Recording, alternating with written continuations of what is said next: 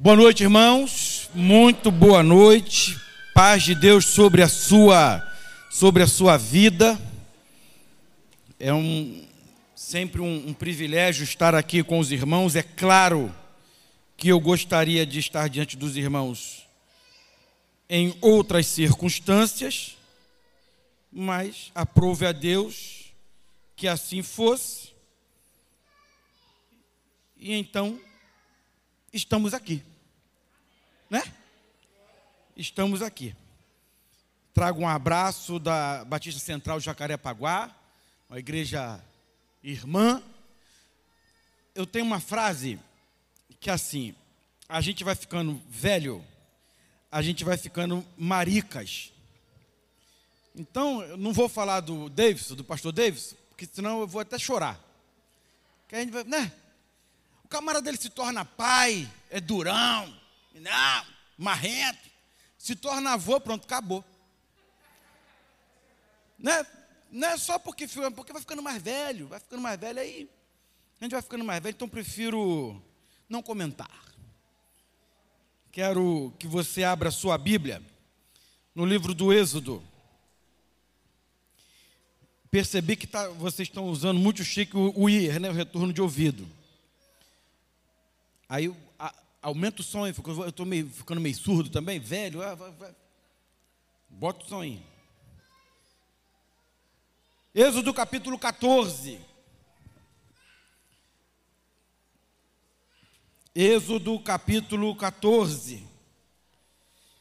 Eu falei para anjo que eu trouxe duas versões da mensagem, uma reduzida e uma estendida. Ela falou, não, pode ir na estendida. Eu falei, então qualquer coisa. Fala, vaso, obrigado. Como lá na nossa igreja o culto come, começa às 7h30, então, 7, 7 7 agora, está tudo certo, entendeu? Eu espero sair daqui mais tarde, sem pressa, ainda pegar uma turma lá.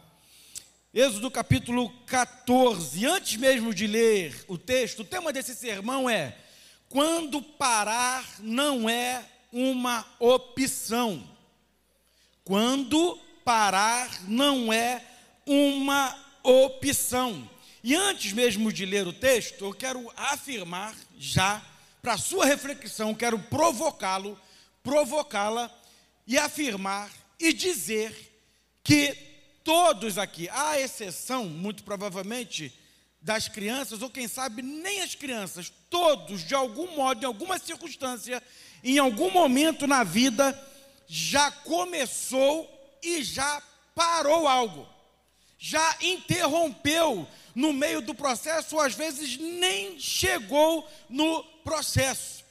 Então, é aquela pessoa que vê alguém tocando, admira, vou aprender esse instrumento. E vai lá e luta e compra um instrumento, ou perturba o pai e a mãe, compra o um instrumento e daqui a pouco o dedo começa a doer, e negócio, e rapaz, eu pensava que isso fosse mais simples, e daqui a pouco acabou o instrumento, e o instrumento está lá e vira cabide de roupa. É um curso, é a dieta. Negócio de dieta, rapaz, só Jesus. Mas é verdade? Tá, ah, tá, vou juntar dinheiro, começa juntando dinheiro, pô, legal, daqui a pouco vem a tentação, já lembra daquela ferpelinha que está lá guardada, pô, já não junta mais nada, nem, não só não junta, como já gasta o que está guardado. Então, de alguma forma, de alguma forma, todos nós já paramos algo, já interrompemos alguma faculdade, né? seja lá o que for, passa o tempo e aí terminou. Ah, não, ah, não, parei, ah, não deu. As respostas, as justificativas são as melhores. São as melhores. Eu quero, a partir desse, desse sermão aqui, quero, quero provocá-lo nesse sentido, porque eu gostaria que você entendesse que em muitas circunstâncias na vida, sobre muitas coisas, na nossa existência. Parar nem sempre é uma opção, ou parar não é uma opção. E olha, eu creio muito nisso. Deus, muitas coisas aconteceram, boas e ruins, para que eu estivesse aqui hoje diante de vocês. Muitas coisas aconteceram. Muitas coisas conspiraram para que eu estivesse aqui hoje diante de vocês. E muitas coisas conspiraram para que vocês estivessem aqui hoje me ouvindo. Então eu creio, eu creio num propósito nisso aí. Deus não tem tempo para perder.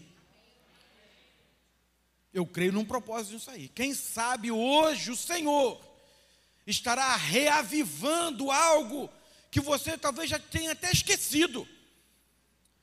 Quem sabe hoje o Senhor vai renovar algo na sua vida em que você já estava decidido a abandonar, quem sabe amanhã ou semana que vem, ou já estava programando, ou já estava começando a conjecturar essa possibilidade. É, quem sabe, quem sabe hoje. Então abra seu coração. Abra o seu coração, abra os seus ouvidos para que você consiga perceber, entender e ter humildade e coragem para seguir adiante naquilo que o Senhor estabeleceu para a sua existência. Êxodo capítulo 14, eu quero ler com vocês, quero me dar o direito de ler com vocês todo o texto, praticamente todo o capítulo. Diz assim, no capítulo, no versículo 1: Diga aos israelitas que mudem o rumo e acampem perto de Piairote, entre Migdol e o mar. Acampem à beira-mar, defronte de Baal-Zephon o Faraó pensará que os israelitas estão vagando confusos, cercados pelo deserto. Então endurecerei o coração do Faraó e eles os perseguirá. Todavia, eu serei glorificado por meio do Faraó e de todo o seu exército, e os egípcios saberão que eu sou o Senhor.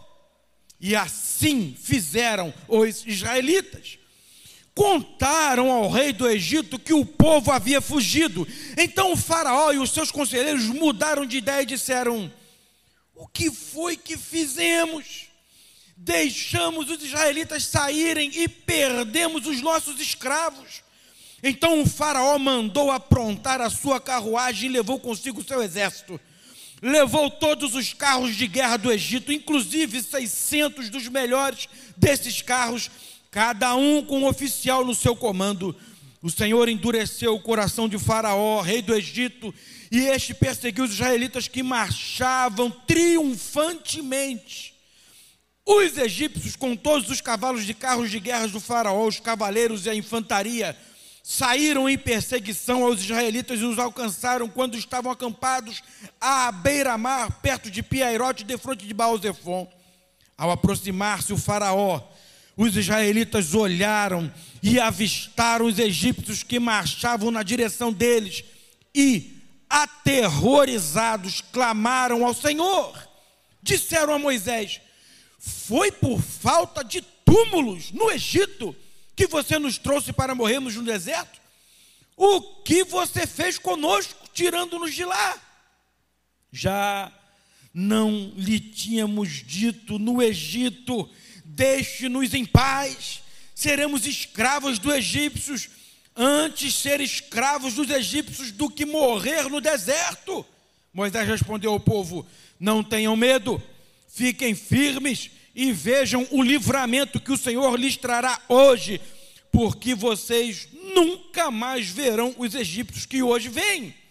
O Senhor lutará por vocês, tão somente acalmem-se. Disse então o Senhor a Moisés: por que você está clamando a mim? Diga aos israelitas que sigam em frente, diga aos israelitas que avancem, diga aos israelitas que marchem. Erga a sua vara e estenda a mão sobre o mar, e as águas se dividirão para que os israelitas atravessem o mar em terra seca. Eu, porém, endurecerei o coração dos egípcios e eles os perseguirão. E serei glorificado com a derrota do Faraó e de todo o seu exército, com seus carros de guerra e seus cavaleiros. Os egípcios saberão que eu sou o Senhor quando eu for glorificado com a derrota do Faraó, com seus carros de guerra e seus cavaleiros. A seguir, o anjo de Deus que ia à frente dos exércitos de Israel retirou-se, colocando-se atrás deles. A coluna de nuvem também saiu da frente deles e se pôs atrás, entre os egípcios e os israelitas. A nuvem trouxe trevas para um e luz para o outro, de modo que os egípcios não puderam aproximar-se dos israelitas durante toda a noite. Então Moisés estendeu a mão sobre o mar, e o, mar, e o, e o Senhor afastou o mar e o tornou em terra seca, com um forte vento oriental que soprou toda aquela noite.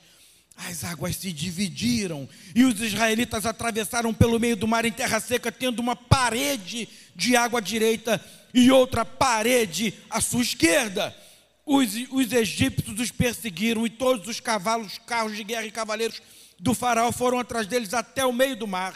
No fim da madrugada, do alto da coluna de fogo e de nuvem, o Senhor viu os exércitos dos israelitas e o pôs em confusão fez que as rodas dos seus carros começassem a soltar-se, de forma que tinham dificuldades em conduzi-los. Os egípcios gritaram: Vamos fugir dos israelitas. O Senhor está lutando por eles contra o Egito. Mas o Senhor disse a Moisés: Estenda a mão sobre o mar, para que as águas voltem sobre os egípcios, sobre os seus carros de guerra e sobre os seus cavaleiros. Moisés estendeu a mão sobre o mar e ao raiar do dia, o mar voltou ao seu lugar. Quando os egípcios estavam fugindo, foram de encontro às águas, e o Senhor os lançou ao mar. Bendito seja o Senhor pela sua palavra. Pai, te agradeço por esse tesouro que alcançou, que alcança o nosso coração nessa noite. Sei e nesta certeza eu me coloco diante do Senhor e diante dos teus filhos a tua palavra ela é poderosa. A tua palavra ela não volta vazia. A tua palavra ela é viva. A tua palavra ela nos renova. A tua palavra ela nos limpa. A tua palavra ela nos nos instrui em verdade. A tua palavra ela nos purifica. A tua palavra nos ensina. A tua palavra, Deus. E eu te agradeço por este bem tremendo que alcança o nosso coração. Sim, meu Pai continue falando a cada um, revelando-se a cada um nessa noite, e tudo para a glória do teu nome, em nome de Jesus, amém, e graças a Deus. Pense na palavra encantamento. Já ficou encantado com alguma coisa? Já ficou encantado com o seu, na época, o seu namorado, com, ou com você ia namorar, você viu aquele jovem, você viu aquela jovem, você se encantou, você ficou, oh, é esse. Ah, meu pai, aí foi para o joelho, você foi orar, encantamento, encantado com a possibilidade de um novo emprego, encantado com a possibilidade de uma, de, um, de uma formação, encantado com a possibilidade de poder gerar um filho, de, de, de, formar uma família. O encantamento ele é maravilhoso, a vida precisa de encantamento. Se teve alguém, se teve pessoas é, com motivos de sobra para se encantarem, foi esse povo aqui. A gente está distante da história, no tempo e no espaço, mas é possível imaginar o encantamento de toda essa população, mais de um milhão de pessoas, diante de tudo que Deus fez para tirá-los, para libertá-los das garras, das mãos dos egípcios, das garras de Faraó. Você conhece a história, é possível que a conheça melhor do que eu. Coisas maravilhosas. Deus usando o, o, o improvável, como foi Moisés, como foi Arão, e com mão forte, foi lá provando o seu poder, provando que era vivo, provando que a sua palavra permanecia, valia e vale até os dias de hoje. E está aqui esse povo, encantado com tamanha bênção, olhando para um passado recente, vendo a história, seus sinais miraculosos, as pragas, olhando, e os filhos, e o Egito era atingido, mas o, o, povo de Deus não era atingido. Os filhos dos egípcios eram atingidos, mas o povo de Deus, os egípcios ficavam doentes, mas o povo de Deus não ficava doente. Que coisa impressionante! Que coisa impressionante! Mas aqui a gente percebe, parece aquele ditado que a alegria de pobre dura pouco. Aqui o encantamento acabou. O encantamento aqui acabou, rápido, impressionante. Por isso eu tenho, eu tenho, eu tenho, eu tenho, eu tenho dois, dois pés atrás assim, com, essa, com, essas, com esses corredores assim de 100 metros rasos. Provérbios fala assim: feliz o homem constante no Deus. Vai ali, meu filhão, vai ali, vai ali, retinho, vai devagar sempre. Essa turma de 100 metros rasos que corre, daqui a pouco, cadê? Cadê? Turma que chega na igreja, aí, Pode contar, tamo aí. Tamo junto. Daqui a pouco, cadê? Jesus amado. Então, às vezes, aquele negócio assim. Da maratona. Cadê? O encantamento já não tinha, mas já estavam já azucrinando a mente os ouvidos de Moisés. E quando o encantamento acabou, sabe quando o encantamento acabou? O encantamento acabou quando eles deram lugar ao medo. E quando eles deram lugar ao medo, eles deram lugar ao medo quando olharam para trás. Eles deram lugar ao medo quando olharam para onde não deviam e para quem não deviam olhar. Não é em vão, irmãos, a vida não é fácil e não é em vão que a palavra é muito clara quando te encoraja, quando me encoraja, quando te ensina, quando me ensina a mantermos os olhos fixos em Jesus Cristo. Porque se olharmos para as circunstâncias, se olharmos à nossa volta, se olharmos para trás, para um passado recente ou remoto, muitas vezes nós vamos esmurecer. Vejam esse povo, tão rapidamente foram capazes de ignorar e como que esquecer todos os sinais miraculosos que Deus fez para libertá-los, para fazer o que antes era impossível. O encantamento acabou, olharam para trás olharam para quem não devia e para onde não devia. Eu tenho meio que um streamlink com esse negócio aqui de olhar para trás. De gente, por exemplo, que fica assim: ah, naquele tempo que era bom, tudo caô. Mentira, não, não, não era não. Já andou de carroça?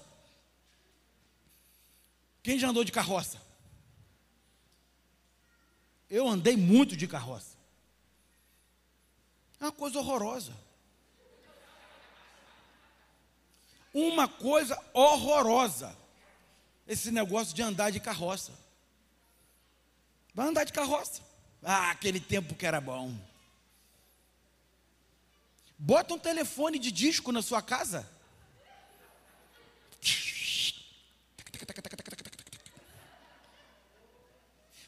Rapaz, tu errava um número, que desgosto que dava. Aí tu tinha que apertar o negócio e começar tudo de novo. Ai, Jesus amado. Não é verdade? Meu cunhado se irmão uma época queria, com todo respeito, queria comprar um Fusca. Falei, pelo amor de Deus, cara, olhar para frente, meu filho. Que negócio de Fusca. Que Fusca. Ah, de, de, de fusca, troço apertado, duro, quente. Você anda numa Brasília, a única vantagem de você andar numa Brasília é que você nunca está sozinho, que o motor é dentro do carro. A única vantagem. Ah, naquele tempo que era bom. Não, não era nada. De jeito nenhum. Você vai procurar uma igreja hoje? Aí, Procura uma igreja com cancioneiro. Tem muita gente que não sabe nem o que é cancioneiro. Aquelas páginas amareladas, datilografadas. Ficava olhando para um lado, para o lado, para o outro. Cheio de erro de português, de digitação. Nada. Esse negócio de olhar para trás, isso é muito complicado. Olha o que Deus estava esperando desse povo. Pede para o teu patrão te pagar em réis aquilo que era moeda de verdade. Dá para me pagar? Assinar o olerite? Ainda tem esse negócio aí? É tudo digital, é tudo digital. Olha o tempo, a oportunidade, a graça que eles perderam eles fizeram exatamente o contrário do que Deus havia pedido deles. A ordem era: olhem para frente e marchem. Eles olharam, fizeram o contrário, olharam para trás. Olhando para trás, eles paralisaram. Eita, povo difícil. O, o, Salmo 95 fala que eles eram um povo de dura cerviz. É isso aqui, ó, dura cerviz. É assim, ó, assim, você quer conduzir, você quer guiar, você, você quer orientar e não vai, não mexe. Você conhece gente assim? Gente dura, gente fechada, gente que não se abre para o novo. Povo difícil. Já começou um negócio complicado. Mas nós não somos tão diferentes dele, não. Eu tenho uma frase que eu digo é que o ser humano mudou, mas ele não mudou tanto, não. Você não é o mesmo que você acordou. Você acorda uma pessoa e dorme outra. Você pode não perceber, mas assim é que acontece. Nós não somos os mesmos, nossa geração não é a mesma das gerações passadas. O ser humano foi mudando, foi mudando e muda, e mudará. Isso é bom, mas muda, mas também não muda tanto assim também não. Então ele era um povo difícil, mas nós também não somos tão diferentes também não. Você é capaz de se lembrar de tantas coisas que Deus pediu a você, que Deus espera de você, que Deus te dotou para fazer, que Deus te capacitou para fazer, que Deus te orientou para fazer, e você fez exatamente ao contrário. Exatamente ao contrário. Não faça aquilo que Deus não pediu para você fazer. Olhe para frente, marche. Fizeram ao contrário, olharam para trás, pararam. O texto diz que eles ficaram aterrorizados. O texto diz que eles ficaram, foram tomados de terror. Tomados de terror. E há uma razão para isso. Olhando para trás, já começaram a se esquecer do presente e da palavra profética de Deus, da garantia e da certeza que temos na palavra de Deus, porque a palavra de Deus ela foi clara. Meu negócio, vocês marchem, olhem para frente. Faraó eu cuido. Faraó é comigo. Ah, mas tem 600 cavaleiros, 600 é comigo, isso aí eu resolvo, essa parada é comigo. Deus sabia que eles não podiam contra Faraó. Aquilo que você não pode, Deus faz. É assim. Hoje pela manhã, pregando na igreja, eu falei: tem muita gente sofrendo, tem muita gente frustrada, lutando uma guerra, entrando numa batalha que não era para ter entrada, não tem como dar conta. E Deus está falando, isso aí é comigo. Isso aí é comigo, deixa comigo. Olha a garantia de Deus. Eu serei glorificado por meio do Faraó. Eu serei glorificado por meio de todo o seu exército. Os egípcios saberão que eu sou o Senhor. Mas eles desobedeceram. Escolheram o caminho da desobediência. E quando desobedecemos a palavra de Deus, poderosa, já deixa de fazer o efeito necessário no nosso coração. Porque Deus não coadou, não concorda com o negócio de desobediência, com infidelidade. Não vivo uma vida de infidelidade querendo a benção de Deus. Não, não, não, isso aí não funciona.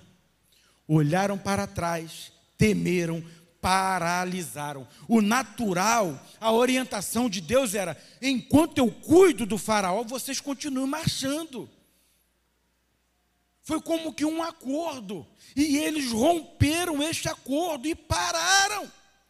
Aí vem uma coisa, e aí mais uma vez eu provo que nós não somos tão diferentes. Eles tomaram uma atitude compensatória. Tipo aquele crente, lá, fala, fala lá Jacarepaguá, assim, vai, ah, já fui de manhã, então não vou à noite. Não, já fui quinta, então não vou domingo. Não, já orei no almoço, não preciso orar para janta. Não, já, já entreguei o dízimo, não preciso entregar a oferta. Já, não, isso aí não sei o quê. É uma atitude compensatória. Olha o que eles fizeram, diz o texto. Vamos orar. Vamos orar. Vamos orar para saber o que Deus quer da gente. Tipo daquelas ideias geniais que seu marido tem para resolver aquele problema na sua casa tu até tu nem dorme, tu até assusta.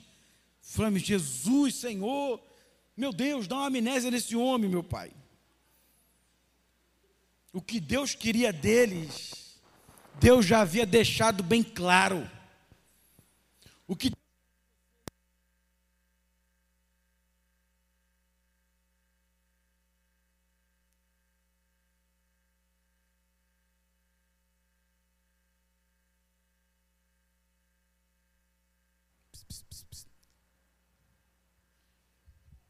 o que Deus queria daquelas pessoas, ele já havia deixado muito claro.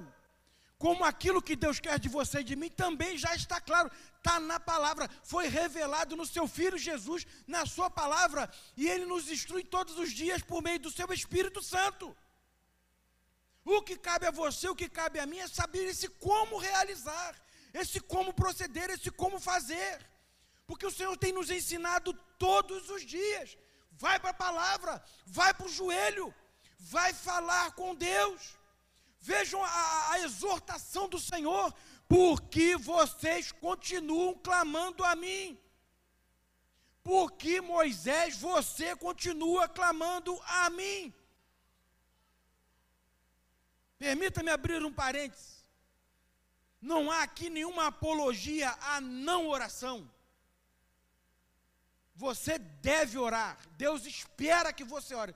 Clama a mim e responder-te-ei e anunciar-te-ei coisas grandes e terríveis que não sabes.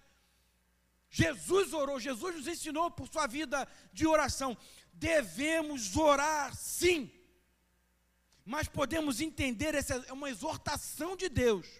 Devemos entender essa exortação de Deus à luz de Eclesiastes 3, onde nós aprendemos que há tempo para todas as coisas há tempo de clamar, tempo de avançar, há tempo para todas as coisas, inclusive para a oração, inclusive para o clamor. Vocês se lembram da experiência de Davi? Enquanto seu filho estava ali enfermo, ele ali de jejum, clamando, orando, pedindo misericórdia, misericórdia, misericórdia. Deus resolveu atendê-lo de uma outra forma. O menino não foi curado, o menino morreu. Morreu Davi viveu o luto, já não tinha mais sentido orar, foi, e ele foi seguir a vida, ele foi viver. Pense num casal aí com 10 anos de noivado orando para saber se Deus quer. Pô, 10 anos, meu. Pô. Pô, 10 anos? Ah, estamos orando. Um tapa na orelha, mas. Um tapa no escutador de parábola, assim, mas Pô, dez anos? Tu conversa com um homem. Eu gosto muito de, de, de falar do homem. A gente a está com ah, na nossa sociedade nós estamos com crise dessa questão do homem. Aí o cara está com trinta e poucos anos. Que aí, estou orando para saber que faculdade eu faço trinta e poucos anos. Uma coça de pau. Você está me entendendo? Preste atenção nisso aqui. Muitos fazem da oração uma desculpa para a inércia. Outros fazem da oração uma capa para esconder seus medos. Agora, você quer ver algo interessante da oração que eu aprendo na palavra de Deus? Outros têm uma compreensão equivocada da oração no sentido de pensarem que a oração resolve tudo. A oração resolve tudo, mas quase nunca sozinha. Repito, guarde isso no coração, leve isso para a vida. Ainda outros têm uma compreensão equivocada da oração no sentido de pensar que a oração resolve tudo. A oração resolve tudo, mas quase nunca sozinha. As experiências bíblicas nos mostram que aquele que ora, aquele que clama, aquele que intercede, aleluia, Deus espera de você isso. Quase sempre ele é implicado para o sucesso da mesma no processo. Ele é implicado para além da oração. É muito mole, irmãos. É fácil pensar nesse. É, é, é milagre, é milagre, é milagre, milagre, milagre. Tudo é graça, tudo que vem de Deus é um milagre, mas espera aí. Espera aí. Opa, aguenta aí. Você está nessa, é, você tá nessa história. Nós pensamos a oração, nós pensamos convenientemente a oração sempre como um interdito. Mas a oração, ela é geralmente orientadora. A resposta da oração, ela é quase sempre orientadora, norteadora. Nós queremos interdito, nós queremos o milagre, nós queremos o sobrenatural. Nós queremos os feitos miraculosos de Deus. Quase sempre a resposta da oração é norteadora, orientadora. Quase sempre Deus nos implica no processo. Está doente? Está doente. Entendi.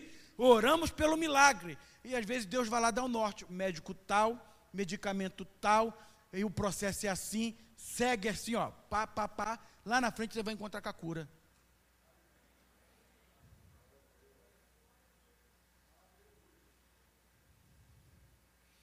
Porque você já não conta conquistas. Porque você já não enumera vitórias, porque você já não vê mais progressos. Porque você já não vê mais evoluções na sua vida. Não culpe o diabo. É possível que ele não tenha nada a ver com isso, só tenha pouco a ver. Não culpem as pessoas, não culpe os outros. É possível que eles não tenham responsabilidade nisso. Olhe para si mesmo, pergunte a si mesmo: por que parei? Por que parei? Por que não marcho mais? Por que não avanço mais? Por que estacionei? Por que estou estagnado? É bem possível que as respostas para essas perguntas, nas respostas, você ache a real causa, as reais causas para essa vida já sem resultados, sem conquistas, sem milagres, sem progressos. Você conhece gente assim? Eu conheço, graças a Deus poucas. Você encontra com a pessoa, e aí, beleza, cinco anos você encontra com a pessoa, depois, nada aconteceu, nada mudou, está na mesma, meu Deus, cinco anos da sua vida, cara. Você encontra dez anos depois, e aí, tu vê, tem alguma formação? Tal, nada, nada, nada. 20 anos, daqui a pouco a pessoa está velha. Dependendo de A, B, C ou D. Porque permitiu que as oportunidades da vida passassem por ela. Você precisa ter respostas sinceras e precisa ter humildade para reconhecer a sua falta em todo esse processo. O que Deus tinha para esse povo era Canaã, uma terra que mana, manava leite e mel, terra da bênção, terra da prosperidade. Mas eles tinham que marchar até lá. Eles tinham que marchar até lá. Para onde você deveria estar marchando? Para quem você deveria estar marchando?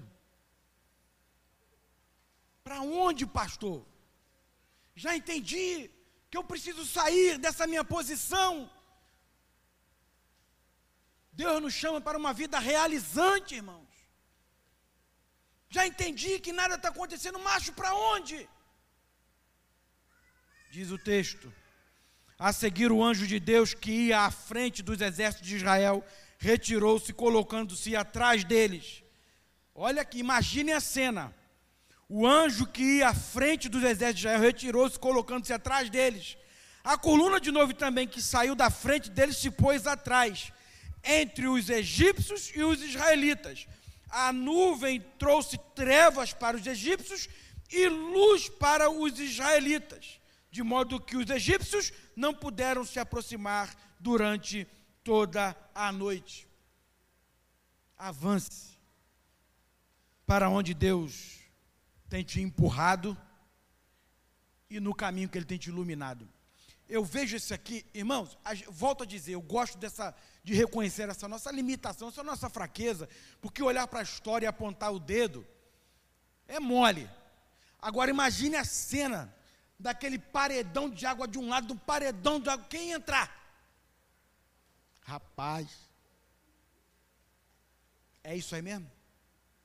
Não, não tem colete salva-vida? É isso aí mesmo?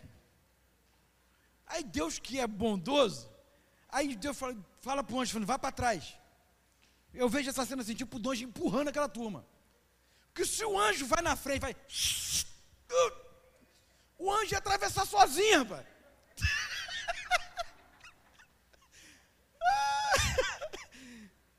ia atravessar sozinho. É? Você que tem, tem, que tem fobia de água, que vai para a praia e fica no baldinho, coisa horrorosa, de pobre isso, hein? Pega aquele balde cheio de areia, achando que está arrasando. Vai com a água que assim já toma um sacode, aquele paredão de água. Aí já pode já criar uma, uma, um pânico ainda maior aquele tubarão assim desfilando para um lado para o outro. a gente olhar e falar que é mole, eu quero ver se tu ia entrar. Eu. Aí tinha que ter um anjo empurrando a gente, velho. Dando na. na, na vambora, vambora, vambora, vambora. E às vezes é assim que acontece.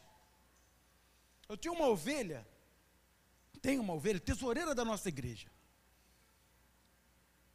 uma pessoa de uma competência assim impressionante, bióloga, chorando, querendo um novo emprego. E ela chorando porque ela tinha que dirigir e tinha que aprender o inglês de verdade. Que fez inglês e faz inglês deve ter algum bloqueio, nunca que aprende o bendito do inglês.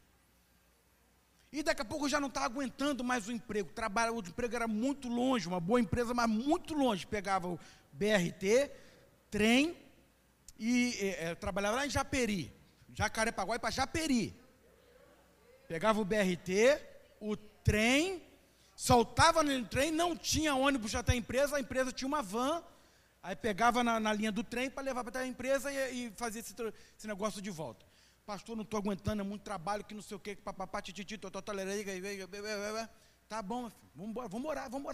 Daqui a pouco aí botou currículo, não sei o que, daqui a pouco foi, foi ah, pastor, estou com medo. Medo de quê? Tu estava orando, cara.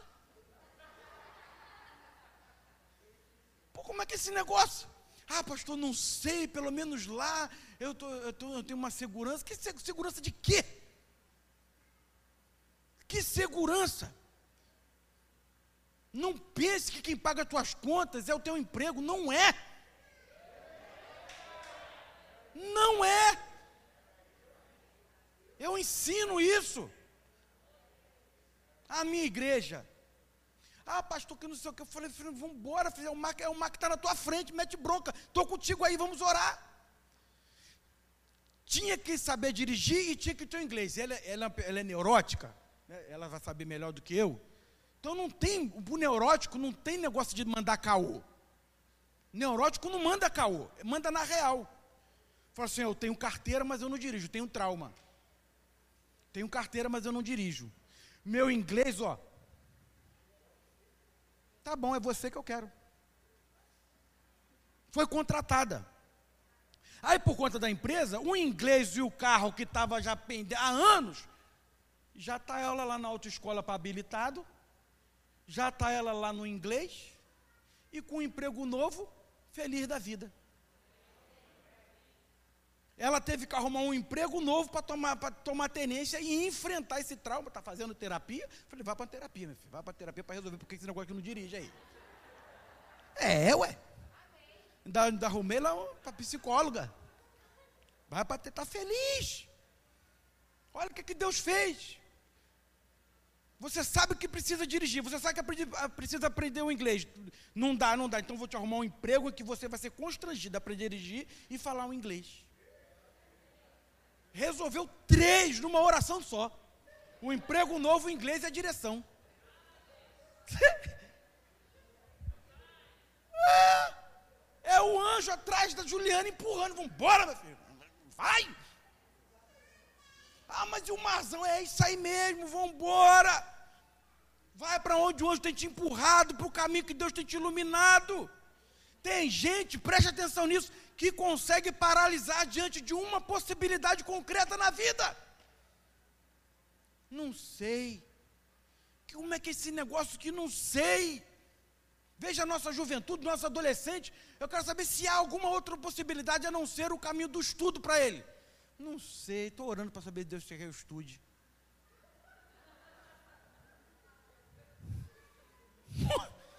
Não tem como. Pensa num homem feio e pobre, por exemplo. Olha que desgraça dupla, feio e pobre. Aí Deus opera um milagre. Cega uma pretendente. Porque Deus faz assim: Deus dá vista a uns e cega a outros. É, cegou tua mulher. É, é, cegou a Luange. Eu não podia sair daqui, Zé. Alguma coisa eu que. Aí abre a possibilidade, o cara não sei, tô, parte para cima, filhão. É o mar que está se abrindo, Jesus. Aí fica, não sei, não sei, não pode, mergulho, não tem outro mar, não, não tem alternativa, não, vai em frente. Tem circunstâncias na vida que parar não é uma opção. Não é. Já conseguiu sua independência financeira? Então não pode parar de trabalhar, não, filho. Sinto muito. Pode não. Eu tenho uma ovelha, não é rico, mas ele conseguiu a, a independência financeira dele. Hoje ele fica fazendo trabalho filantrópico. Olha que luxo, que beleza.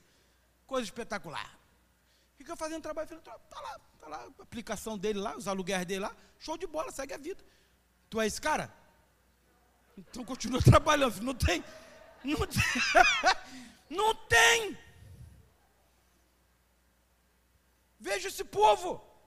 Só tinha o mar na frente dele abertão uma estrada no meio do mar, e ainda pensando, é ou não é, é ou não é. Pense em si, pergunte a si mesmo, examine-se, pois, homem a si mesmo, qual é o mar que está aberto diante de você. E você está hesitando. Já deve ter anjo atrás de você te empurrando e você travado, colado no chão. Em terceiro lugar, a gente aprende aqui que nem todo vento é ruim. Então Moisés estendeu a mão sobre o mar, e o Senhor afastou o mar e o tornou em terra seca, com um forte vento oriental que soprou toda aquela noite, e as águas se dividiram. Tem vento na sua vida? É possível que tenha vento. Não é que eu seja profeta, que Deus me iluminou, estou falando óbvio. No meio de uma pandemia, é possível que tenha algum vento na sua vida antes de orar, querendo saber e pedir e clamar pelo interdito de Deus, pedindo que ele cesse com esse vento, fazendo com que mande esse vento para muito longe, pergunte a Deus qual o propósito desse vento. Para que esse vento? Peça a Deus para sobreviver a ele.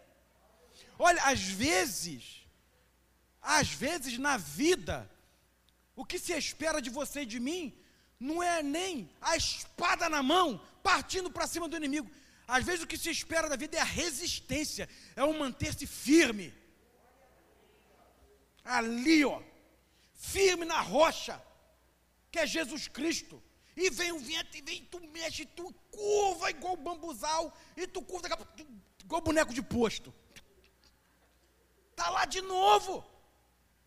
Às vezes o que se espera é isso. Quando começou a pandemia, eu fiquei pensando, eu não gosto muito desse negócio de live, tenho trauma, devo ter algum problema. Eu vou fazer, não gosto desse negócio, eu tenho uma dificuldade. Falei, meu Deus do céu, como é que eu vou fazer? Falei, quer saber uma coisa? Eu não vou parar culto, não. Lá na nossa igreja eu não parei o culto. tempo desde março está lá, todo quinta-feira culto, domingo de manhã culto, domingo à noite culto. A pandemia já enclausurou, botou cada um de suas cavernas, então já ia. Eu, eu até brinquei com o pastor Davis e falei, ô Davis, não leva mal não, filho, mas na tua live tem mais gente do que no meu culto. Então, falou, ó, tem mais aglomeração aí na, na Atos 29 do que na central. E olha que o meu tempo está aberto. Ele fica. Ah, então eu suspendi lá todas as outras atividades, escola bíblica, os cursos que a gente oferece, okay, mantive só, somente o culto. E fiquei ali firme ali, resistindo. Graças a Deus não tivemos dificuldade. E esperando o povo voltar. Não me iludi. Essa doença veio, veio para ficar. Isso vai entrar no, nosso, no calendário do mundo. Vai entrar. Vai ser uma doença que a gente vai enfrentar direto, pronto, veio para ficar. Não, mantive ali.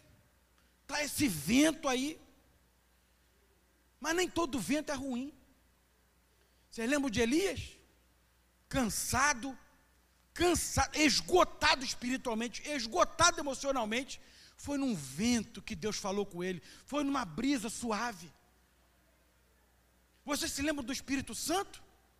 Foi num som como que de um vento que ele encheu e passou a habitar no homem. Assim é. Vejam aqui, o tão temido vento foi um instrumento usado por Deus para abençoar o povo e abrir o mar. Está com algum vento aí na sua vida? Senhor, estou aqui firme, Senhor. O que o Senhor quer de mim?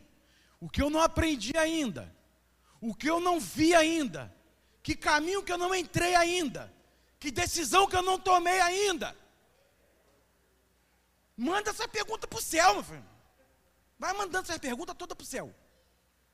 Deus responde. Em quarto lugar, eu estou encerrando, nessa versão estendida aqui do sermão. Você deve se a, aprender, preste atenção. Você deve aprender a se abrir para o novo de Deus e viver esse novo. Nós não podemos ignorar o que ficou para trás. Nós não podemos ignorar. Nós somos herança do que nossos antepassados fizeram também. Nós somos isso aí. Resultado, produto disso aí. Não podemos ignorar. Às vezes a gente brinca, né? Às vezes a gente olha as igrejas, por exemplo, cantando aqueles hinos que acho que Deus nem aguenta mais ouvir. De 5 mil anos que tem um hino. Mas foi por meio daquele hino lá que Deus alcançou minha vida, que alcançou teu pai, tua mãe ou você. E as coisas. Né? Nós não podemos ignorar. Mas nós não podemos fazer com que o nosso passado nos assombre, nos paralise. Nós devemos olhar para o nosso passado e arrancar dele o que ele tem de melhor. Defunto do passado é para ficar lá, morto, fedendo. Não é para ser ressuscitado. É para ficar lá. Então a gente olha para trás, falei, caramba, aquela experiência. A gente olha para trás para aprender a como fazer e a como não fazer. Caraca, aquilo lá não funcionou, não. Então a gente aperfeiçoa para aplicar no presente ou a gente ignora. Ou pelo menos a gente já sabe como não fazer. Lembro-me do inventor da lâmpada incandescente, que diz a, a lenda, se é uma lenda ou se é de verdade de fato, que ele tentou centenas de vezes, e tem um ditado, não sei se é real, mas é interessante, que o ajudante já cansado, mas vamos de novo, vamos de novo. Sim, a gente já sabe 700 maneiras de como não fazer. Legal. Vamos seguir em frente. Porque o que nós temos é o hoje. Nós não temos o passado. E olha, não se iluda, nós não temos o futuro, você controlador. Que futuro? Que garantia você tem de acordar amanhã?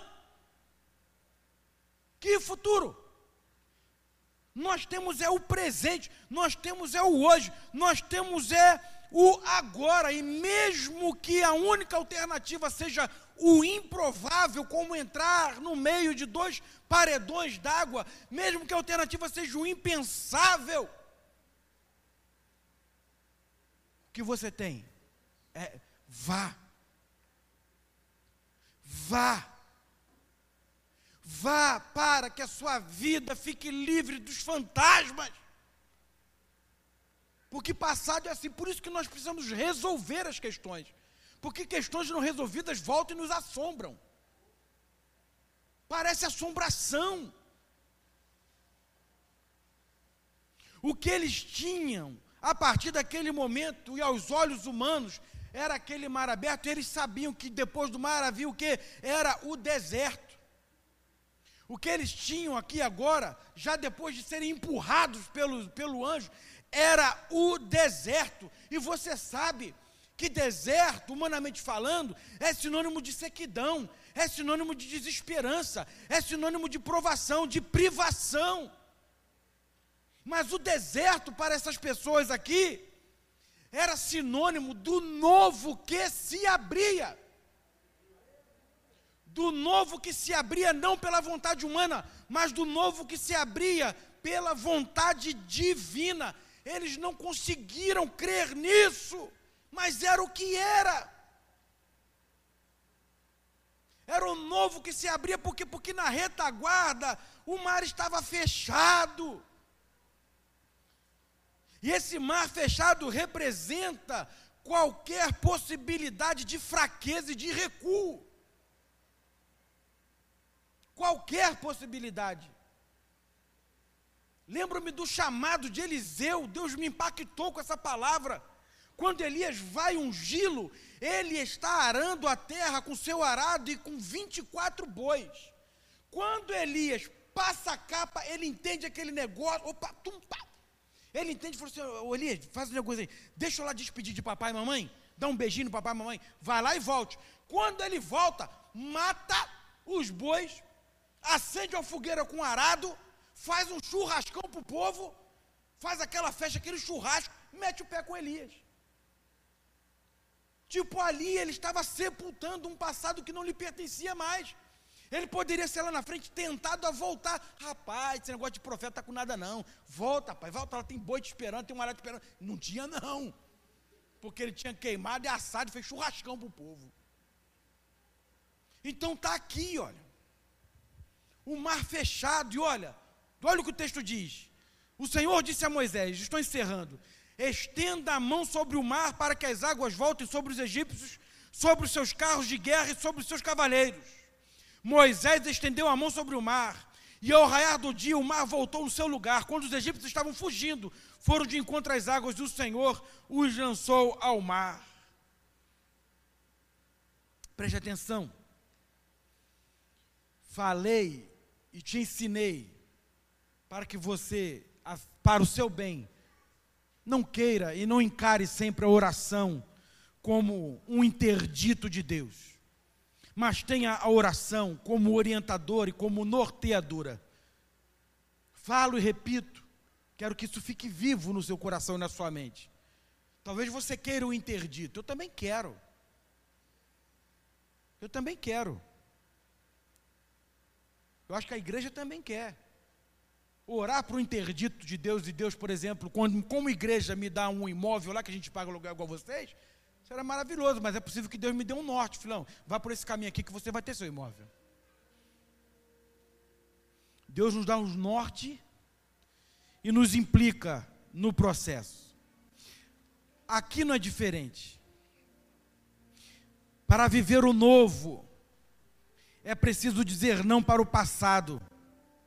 E quem diz não para o passado, não é Deus, é o sujeito, é você, é o homem, é a mulher. Deus ele manda que Moisés estendesse a mão para o mar e também sobre os egípcios. Quem Deus fechou pela instrumentalização de Moisés. Isso é muito simbólico. É o Senhor que te traz hoje aqui nessa noite trazendo muito provavelmente à sua lembrança coisas que você precisou olhar com fé, com autoridade e dizer: não quero mais, não me pertence, eu quero o novo de Deus. Isso faz diferença, isso é fundamental para um processo de cura, para um processo de libertação, para que você não seja assombrado ou assombrada. É você que precisa dizer não, você que precisa estender sua mão. Nesse gesto simbólico, dizia Moisés: faça o que for preciso, para que o passado não me assombre, para que o passado não me atrapalhe, não atrapalhe meu presente e muito menos aquilo que o Senhor tem para o meu futuro. Era mole, era mole para Deus permitir que o povo continuasse marchando, dava um peteleco lá do céu, o mar se fechava e o povo seguia. Não, Moisés, olha para trás. Olha, Moisés, estende a sua mão. Moisés, fecha esse mar na sua vida. Fecha esse mar na sua vida. Naquela atitude, o Senhor sepultou, junto com Moisés, tudo que não podia acompanhá-lo. Ali foi sepultado tudo que impediria Moisés e o povo de viver em novidade de vida. Ali foi sepultado toda a possibilidade toda seta, todo o intento dos inimigos, a fim de atrapalhar o povo de Deus, os planos de Deus. Você precisa aprender com essa experiência. Eu preciso aprender com esta, com esta experiência. Deus ali por meio de Moisés, assim ele interviu naquela história fazendo aquilo que o povo não podia fazer. Eles não podiam dar conta de Faraó, dos guerreiros de Faraó. Ali, por meio de Moisés, Deus entrou e resolveu a questão. Porque Deus é assim. Você precisa crer e confiar. Nessa batalha que talvez já esteja sugando suas emoções, roubando sua alegria, sua paz, seu sono. O Senhor te trouxe aqui nessa noite para dizer: deixa comigo, estenda sua mão com fé, feche esse mar na sua vida. Feche esse mar na sua vida. Venha viver o novo que eu tenho. Ah, mas é um deserto, meu querido. Deserto com Deus é melhor do que um paraíso sem Ele. Deus jamais colocará você numa estrada, num caminho, onde você interromperá e se frustrará. Ele é Pai. Ele é Pai. Ele é Pai. Quando parar não é uma opção. Quando parar não é uma opção. O que está parado? Diante do que você parou na vida? Diante de quem você parou na vida? Que sonho você já não conta mais? Que encantamento você já não produz mais? Ou já não tem mais? Que satisfação, que prazer está lá no passado. Hoje o Senhor traz você aqui. Traz você aqui. Creia nisso em nome de Jesus. Porque Ele tem um novo para você. Ele tem um novo para você. Tenha fé. Deixe o que não te pertence, o que já deveria ser esquecido. Permita que o Senhor e confie nisso. Permita que o Senhor lute as guerras que você não pode. Confie nele. Ele nunca perdeu. O seu general de guerra jamais perdeu uma batalha. Jamais. Jamais. Avance com fé, com confiança. Creia em Deus. Tenha paz. Tudo vai dar certo. Que Deus assim nos abençoe. Fale com Deus nessa hora.